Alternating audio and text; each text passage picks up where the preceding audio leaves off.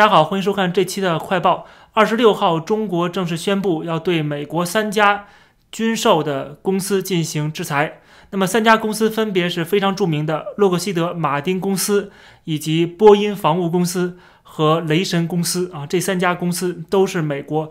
呃顶尖的军事科技公司啊，制造武器装备的。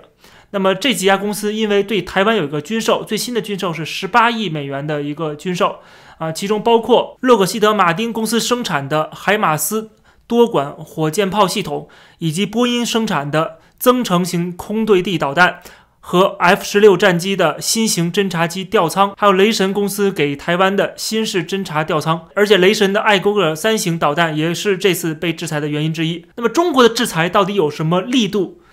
我们看到《环球时报》的这篇报道，讲到说中国的这个制裁是空前的，呃，力度是空前的。我们看这个问题要反着看，就是说，呃，这个力度到底是不是空前的？力度到底有没有呢？呃，在我看来，其实是几乎是没有力度的。原因是这三家公司跟中国的这个业务往来是极少极少的，他们本身就不能够卖给中国武器装备啊，所以说，呃，中国买不了，想买还买不了。唯一的跟中国往来最频繁、最密切的就是波音公司。但问题是，这次制裁波音公司没有上名单，只是波音公司下属的这个波音防务生产军用设备的这个波音防务上了名单。所以说，大家看到了，就是中国的这种制裁手段啊，首先它是无效的，因为这些公司跟中国没有关系，这些呃企业的领导人，他们也不会到中国去开户，不会去中国生活，他们也不会送他们的家人到中国上学啊，去中国留学，去中国生活，对吧？去中国移民是不可能的事情嘛。所以说，在这种情况下，中国的制裁就跟美国对中国的制裁是完全不对等的。美国对中国的制裁是非常有力度的，因为这些公司。啊，他们要跟美国做生意，要把产品卖到美国去，美国给他制裁了，不让这些公司到美国来卖货。还有就是香港的政客要制裁他们，也是啊，力度非常的强，因为这些人要在银行开户的，而没有一家银行说可以拒绝美元交易的，除非什么时候美国的银行离不开人民币业务的时候，啊，那你制裁才有效啊，才可能会产生点效果。所以说，我们看到第一，这个制裁是无效的；第二呢，他把这个制裁说成是。非常的强硬啊，空前的强大，这也说明了他本身并不是想跟美国这个继续的去硬碰硬。虽然这个动作必须要做，但是他还是留了一手，他不敢跟美国，比如说波音公司啊，波音防务就是波音公司旗下的，你怎么不制裁波音公司呢？难道不是更直接吗？但是他不敢，为什么？因为中国现在还需要波音公司提供的飞机。啊，还需要这些设备，还需要这些技术啊！中国的这个这么多航空公司的波音飞机也需要维修，也需要保养啊！他制裁了波音公司，等于等于制裁自己，因为就让自己不能跟波音公司往来了，损失的是中国，损失最大的是中国啊！波音只是损失钱，而中国政府的经济会受到重创，这个就业会受到重创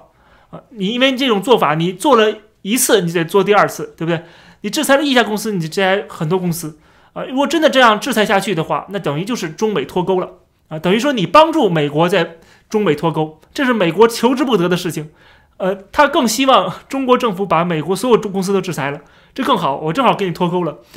不想脱钩的是中国，我一直在讲，不想脱钩的是中国，不是美国。所以中国的任何反制措施都是自己不想得到的那个结果啊！所以说这个其实是非常有意思的。那么，但是呢，共产党呢又必须要这么做，因为要维护他的执政的这个政权的稳定啊，执政的合法性，他必须要有所动作，要树立自己的这个在中国的权威，他不可能任由美国的这些企业啊给台湾增加军售啊，提高台湾的这个军事能力，最后真的实现了呃这个习近平所说的以战止战啊，台湾有这样的防卫能力，中国反而不敢去啊攻击台湾啊，因为它会受到重大的损失啊，它的成本太高了，高到他承受不起。所以今天的共产党，我们看到处在这个很尴尬的位置上，既不希望美国继续给台湾供提供这个武器啊，提高台湾的防卫能力，同时呢，他又没有什么办法，没有很好的办法去啊对付台湾或者对付这个美国，他只能是不痛不痒的制裁几家美国的企业，跟中国完全没有什么往来的企业啊，制裁他们，基本上还是一个装样子的一个啊阶段啊。当然，你说以后会不会整个把波音波音公司禁了？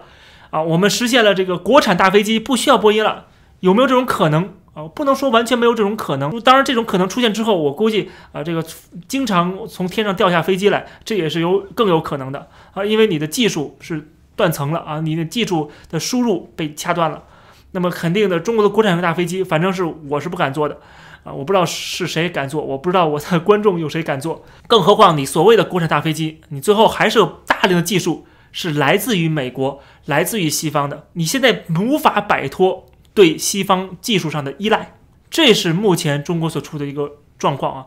那么当然了，他只能眼睁睁地看着美台关系的不断升级，台湾的这个军事实力不断的增强。甚至可以以武止武啊，就以战止战。而且我们看到美国这几家公司啊，像雷神呢，他们都已经回复了，说，呃，他们当然没有说不在乎中国，但是他们说啊，这个是政府跟政府之间的，美国政府是要出售武器给台湾的啊，这政府跟政府之间，他们只是一个产品的提供商，所以说他们觉得啊，这个跟我们没关系啊。再说你制裁也没太大用，因为我们在中国的业务极少，所以说台湾人没有必要害怕。